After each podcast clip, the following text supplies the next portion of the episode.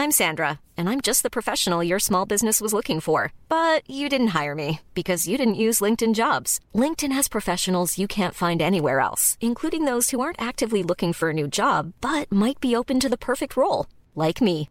In a given month, over 70% of LinkedIn users don't visit other leading job sites. So if you're not looking on LinkedIn, you'll miss out on great candidates like Sandra. Start hiring professionals like a professional. Post your free job on linkedin.com/spoken today. Soit.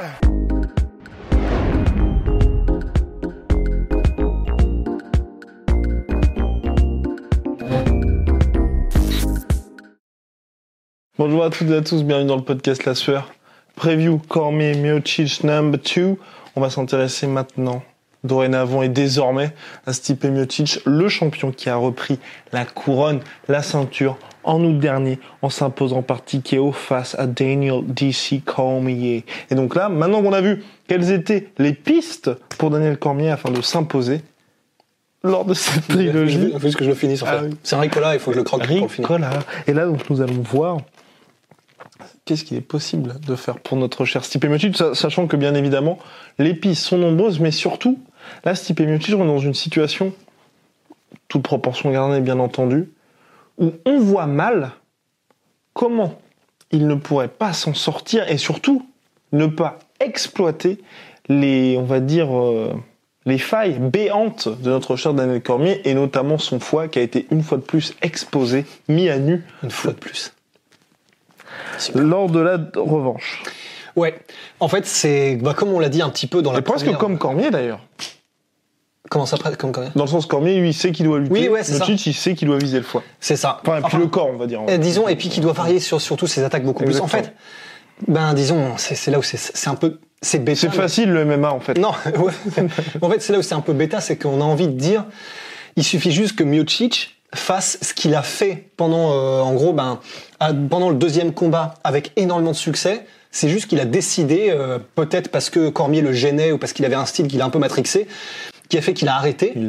Il. Mais il a réussi à le faire et avec beaucoup de succès dans les premières, disons, 30 secondes du deuxième combat et puis euh, vers la fin aussi parce que la, la séquence de finition, même après, comment dire, les gros euh, coups au foie qu'a réussi à mettre Miocic, ben, elle est superbe. Il met des coups au foie qui sont magnifiques. Et sur la séquence, le dernier, mais celui qui est monstrueux, genre, tu sais, qui, ah, il le met à fond et tu le sens. Et en plus, Cormier a bien les mains vers le haut, etc.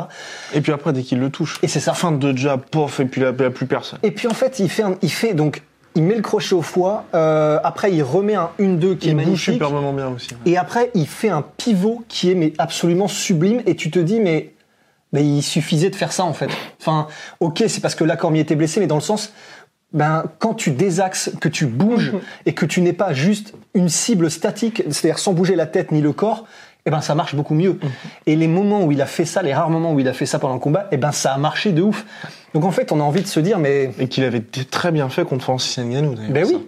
Et en fait, c'est là où on, enfin, on a du mal à comprendre parce qu'on se dit, bon, qu'est-ce qui a fait que Miocic n'a pas eu, entre guillemets, le fight IQ de faire ça plus tôt, ou en tout cas de le faire plus souvent, ou, ou même de ne faire que ça, entre guillemets, parce que si Miocic, des premières secondes du combat jusqu'à la fin, il reste à distance où il peut jabber, mais surtout il peut kicker, parce qu'on rappelle quand même, je, je crois c'est, il a... euh, alors je sais plus, je crois que c'est 13, euh, c'est pas, pas 13 pouces, peut-être que c'est 13 pouces, ça se trouve. En gros, une avant- un avantage en allonge qui est monstrueux. Et s'il reste suffisamment loin, il peut jabber, il peut, il peut mettre des directs, il peut, lorsque, parce que ce que va vouloir Cormier, surtout s'il veut lutter, c'est s'approcher. Donc, en restant bien à distance, en bougeant latéralement pour qu'il ne soit pas une cible facile et, et que Après, il Cormier... y avait les kicks qui se prenaient, hein, de rien. Bah, ouais, mais pourquoi est-ce qu'il ne répondait pas bon. aussi? Parce qu'en fait, il s'est pris des low kicks et Cormier a mieux géré, c'est quand même extraordinaire, Mhm. les kicks. Donc, Cormier a mieux géré les kicks que, que Miocic. Mais Stipe Miocic, pour le coup, il avait aussi été la cible de ça face à Junior Dos Santos avant qu'il se dise j'accélère lors du deuxième combat.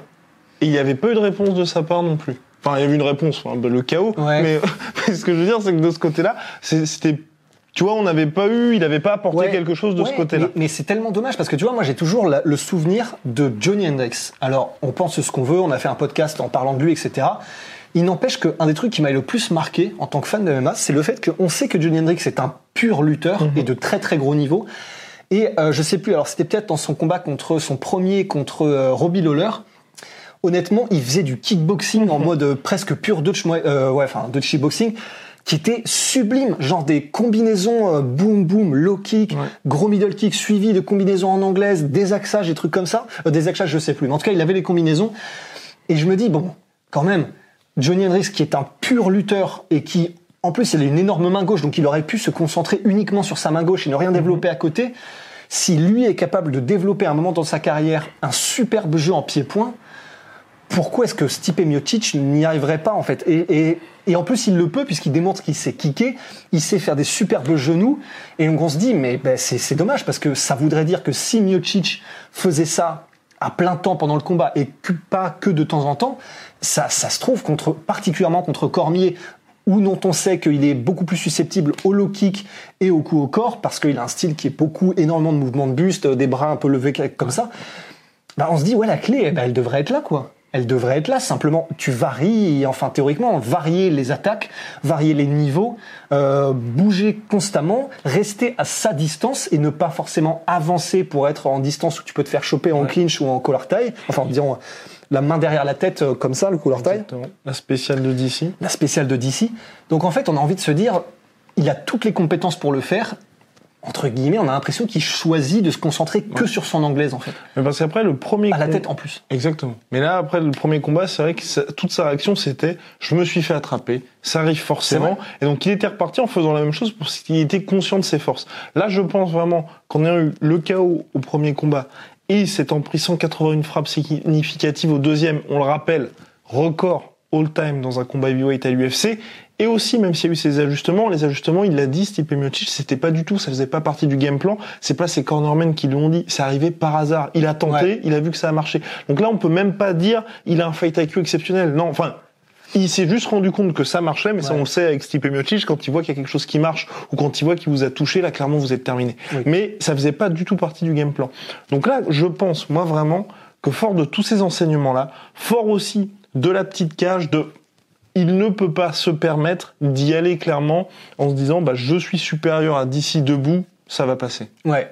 Non, non, il va être vraiment obligé d'être vraiment, vraiment, vraiment en alerte et ultra précautionneux, prudent, mais cette fois-ci, il peut pas se permettre pendant quelques minutes de euh, revenir genre un peu pâteau avec les pieds bien ancrés au sol, on bouge plus. Il peut plus se permettre parce que là, en plus, il y aura la menace de la lutte et bon. Même si Miocic a vraiment un cardio qui, qui, qui a fait ses preuves, il a été capable de faire des guerres de synchrone, etc. Il n'en reste pas moins que la lutte, c'est quand même le monde de Cormier. Et Cormier, il a passé 20 ans de sa vie, peut-être même plus que ça, plus que ça, à manipuler des corps à droite à gauche, à, à- à construire un peu son endurance musculaire pour que ce soit sur des efforts longs, un peu bah, comme ceux qui sont lorsque, enfin, quand tu tires sur les lactiques, etc., des, comme ceux que tu utilises pour le, le, le grind, la, la lutte, etc. Ce serait probablement risqué pour euh, Miocic de se dire en lutte, même s'il a un très bon niveau, je peux gérer, je peux me relever. Oui, il pourra se relever, mais le truc, c'est que EKE oblige. Euh, Khabib, on connaît les Cain Velasquez. À mon avis, si Cormier le veut, il peut faire de la lutte en enchaînement aussi. Et donc, je- et je- franchement, je serais tellement étonné que Cormier ne sache pas faire de la lutte aussi- en enchaînement. Peut-être pas aussi bien parce qu'il s'entraîne moins à le faire, mais qu'un Khabib ou un, qu'un ou Ouais. qu'un Kane, je serais très étonné. Avec le palmarès qu'il a en lutte, je serais très étonné. Il a une connaissance et une compréhension des mouvements euh, et de la manipulation des corps qui est telle. Honnêtement, ça me paraît délirant qu'il soit pas capable de faire du Habib ou du Cain Velasquez. T'as quand même cette Dans un petite, style différent. cette petite alerte où je pense qu'il peut effectivement le faire, mais peut-il le faire? Face à Stipe Miocic qui sera à mon avis, ça va être assez simple pour Daniel de mettre au sol dans les deux premiers rounds. Après, ça va être plus compliqué. Et je Ouais. et je pense en fait où là d'ici, ce sera un petit peu un pari dans- de se dire bon, je peux le faire, mais il faut que je le finisse dans les trois premiers rounds. Si je le finis pas dans les trois premiers rounds, là, là il y a grosse alerte parce que veut dire qu'on a un Stipe Miocic qui va rester debout. Et en plus, j'aurais plus trop de jus. Enfin, une espèce de ressucé du premier combat, si vous voulez. Mais là, pour notre cher euh, Daniel, dans- pour notre cher Stipe Miocic, là, il se prépare un combat où, selon toute vraisemblance, d'ici va lutter exclusivement. Donc, vrai, donc, on peut se dire que il aura quoi? Une minute, une minute vingt avant que d'ici tente le takedown pour le premier round? bah, pour- peut-être, ouais, ou alors hum, Cormier, enfin jouer un peu de poker Mhm. face et y aller plus longtemps. Mais en fait, c'est vrai que quel que soit le moment où Cormier déclenchera, il, va déclencher, c'est quasi sûr. En fait, il y a aussi un truc. euh, je vous conseille d'aller voir la preview de Dan Hardy qu'il a faite sur. Donc c'est la War Room sur euh, Cormier versus Miocic, parce qu'en fait, à un moment donné, il décortique un des mouvements de lutte que fait Cormier face à Miocic dans le premier combat, lors du premier round. C'est le, le- comment dire, bah, la mise au sol qui permet à Cormier de mettre et l'y maintenir Miocic au sol. Et en fait, il décrit le mouvement de A à Z et il explique, il explique comment est-ce que donc Miocic, il a au début dans le dans les- la première partie de l'échange en grappling, il a les bons réflexes. C'est-à-dire que Cormier est deep, euh, il est profondément, il a réussi à choper le, le single leg, il a réussi à choper la jambe, euh, je crois que c'est la jambe avant de Miocic. Et Miocic, il répond de la bonne manière en allant chercher la jambe arrière, comment dire, comme ça, de Cormier pour ne pas que Cormier puisse faire le levier, etc. Donc en fait, c'est là où tu vois que le mec, clairement, il a un pédigré de lutteur de ouf, euh, il, sait ce qu'il fait, etc. Sauf que du coup, en fait, Dan Hardy décrypte le truc et, et il montre, et honnêtement, c'est impressionnant, au ralenti, les tout petits ajustements que fait Cormier pour réussir à dépasser techniquement Miocic en lutte et réussir sa mise au sol. Et franchement, c'est c'est à pleurer tellement c'est magnifique. C'est à pleurer tellement c'est du domaine de l'automatisme, mais tu sens que c'est juste le mec, il a tellement une maîtrise supérieure que c'est juste c'est c'est juste trop beau quoi.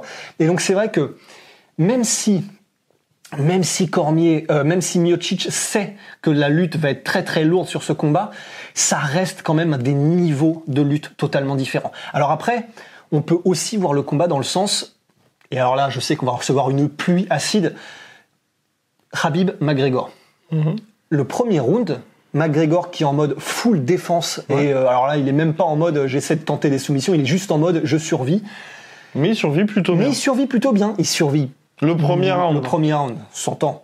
Il survit probablement mieux que euh, la majorité des gens qui ont combattu Habib. Donc, c'est un peu comme en striking, en fait.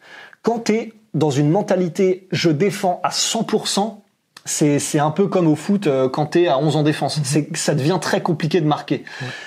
Donc c'est pour ça que même si Cormier a un niveau qui est bien supérieur en lutte, si Miocic est en mode full défense, il peut peut-être arriver à arrêter les takedowns ou à s'en sortir au sol. Le seul problème, c'est pour ça que je pense vraiment qu'il faut qu'il reste debout à tout prix, c'est que même si c'est le cas et s'il arrive à survivre et donc nullifier un peu les Ouais. attaques de Cormier, on a vu dans le premier combat que euh, bah, il propose pas grand-chose. Euh, Miocic, quand il est sur son dos, C'est clair. il attaque pas, il attaque ni en soumission ni vraiment en striking. Il ne, il prend du temps avant d'essayer de trouver des solutions ou de s'évader. J'ai l'impression de ce que je me souviens qu'il a réussi à se relever quand il était dos euh, contre la cage, ce Ouais. qui est plutôt bon signe? Parce que c'est peut-être un des seuls avantages d'avoir une petite cage, c'est qu'au moins t'es jamais trop loin de n'importe quel pan de la cage. Mais malgré tout, euh, bah, voilà, il, il est comment dire, euh, il sera, j'ai l'impression, jamais dangereux au sol euh, quand il sera sur son dos une fois qu'il aura Bah, été sur- mis oui. sur son dos. Surtout face à DC. Surtout face à DC. À la limite, à la limite, il peut surprendre tout le monde et essayer de mettre, genre de rester debout et de mettre à un moment donné euh, Cormier au sol parce qu'on Mhm. Comme sait ce qu'il avait fait lors du premier combat. lors du premier combat et parce qu'on sait que Euh, deuxième si, combat euh, aussi. C'est le deuxième oui, c'est combat où il à la fin du sol. combat. Ouais. Et euh, mais et parce qu'on sait que bah, demander à Overeem le grand non pound de Stipe Miocic, c'est pas des chips quoi. Enfin, c'est c'est t'en prends pas en bol entier euh, avant de avant de dire non, avant de dire stop. Et si ça se trouve, c'est possible que Cormier qui réussit, tu sais, pendant les premiers rounds à rester à distance, Mhm. à gérer, ça c'est un autre truc aussi, des attaques qui viennent du bas vers le haut, c'est un truc qu'il Exactement. qu'il a pas beaucoup utilisé, et quand il les a utilisés, ça a eu relativement du Et succès. puis ça marche très bien contre Cormier. C'est ça, les uppercuts et les coups de genoux, et même à la limite, il pourrait tenter les front kicks, alors il pourrait se les faire choper. c'est ça, le ouais. problème. Et surtout qu'on n'a jamais vu. euh, tant- Enfin, tu sais qu'il fasse pas une Ouais, ça, ouais, contre ça, un Rockhold. petit spinning back kick là. Donc bon, mais en tout cas, T'imagines, il gagne le combat, Oh, il horrible. là, voilà. Ce serait horrible. Ce serait vraiment mais un cas d'école ça deviendrait. Mais en tout cas voilà, il peut utiliser beaucoup plus dans les déplacements et puis il adore ce truc-là en plus Mhm. quand il est contre la cage, boum, petit déplacement à gauche à droite et une fois qu'il t'a pas réussi à le cadrer, poum, tu te prends un, tu te prends un nion. Ça il le fait très bien.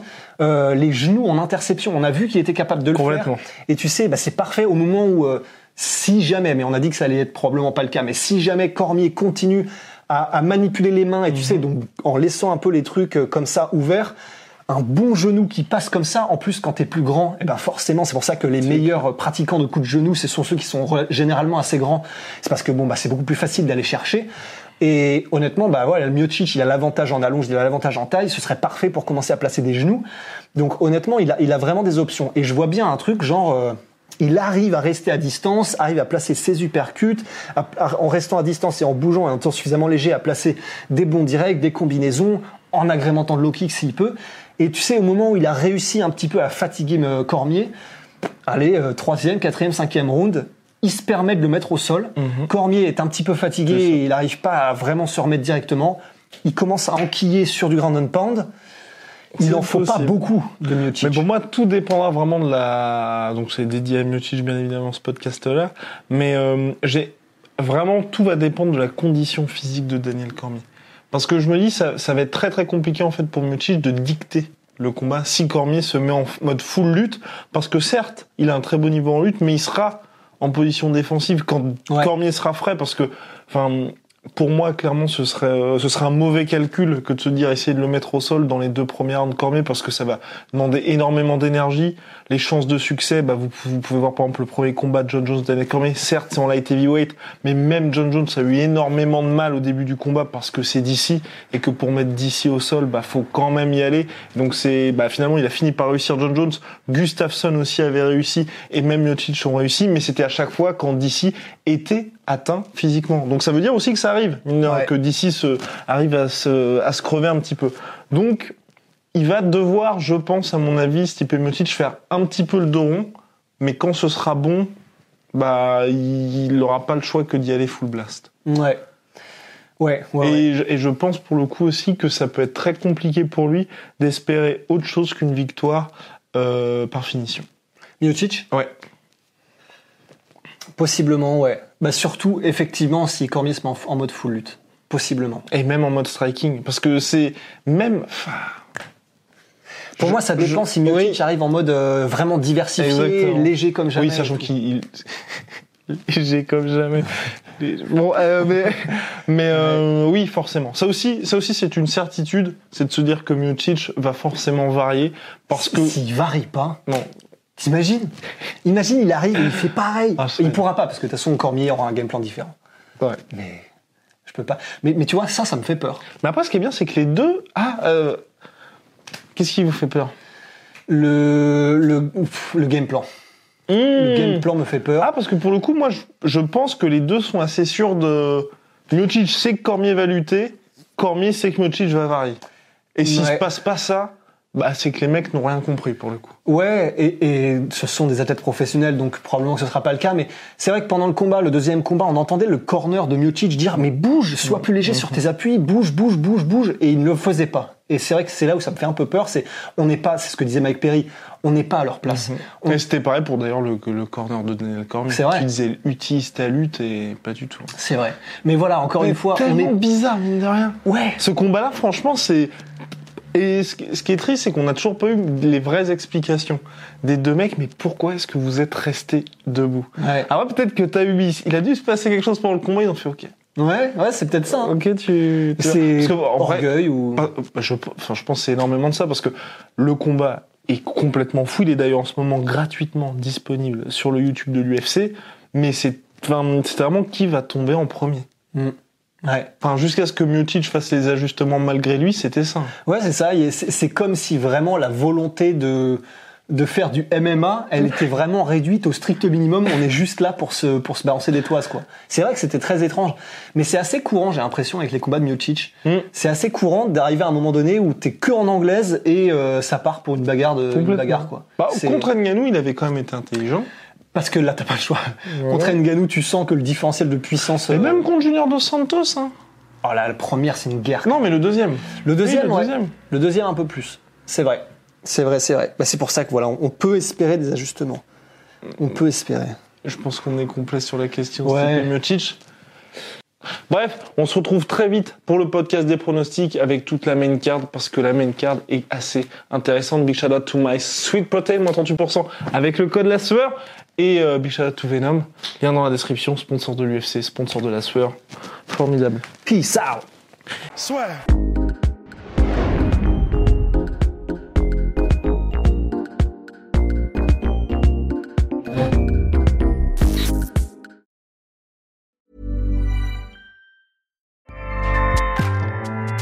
ACAST powers the world's best podcasts. Here's a show that we recommend. Hi, I'm Jesse Cruikshank. Jesse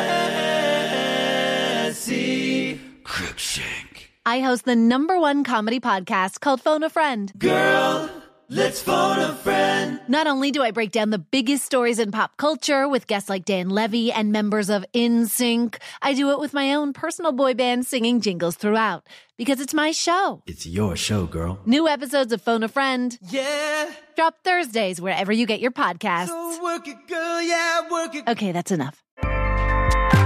ACAST helps creators launch, grow, and monetize their podcasts everywhere. ACAST.com. Et voilà, c'est la fin de votre épisode du podcast La Sœur. Si ça vous a plu, n'hésitez pas à nous mettre les 5 étoiles sur Apple Podcast ou sur Spotify. Vous pouvez aussi nous laisser un petit commentaire, ça nous aidera beaucoup. Et si vous voulez aller plus loin avec nous, vous tapez La Sueur sur toutes les plateformes ou sur les réseaux sociaux, vous nous trouverez. Et là, vous nous écoutez très certainement en audio. On est aussi en vidéo sur YouTube, mais également sur Snapchat. Là encore, vous tapez La Sueur et on sera là. Merci de votre fidélité et à très vite pour de nouvelles aventures.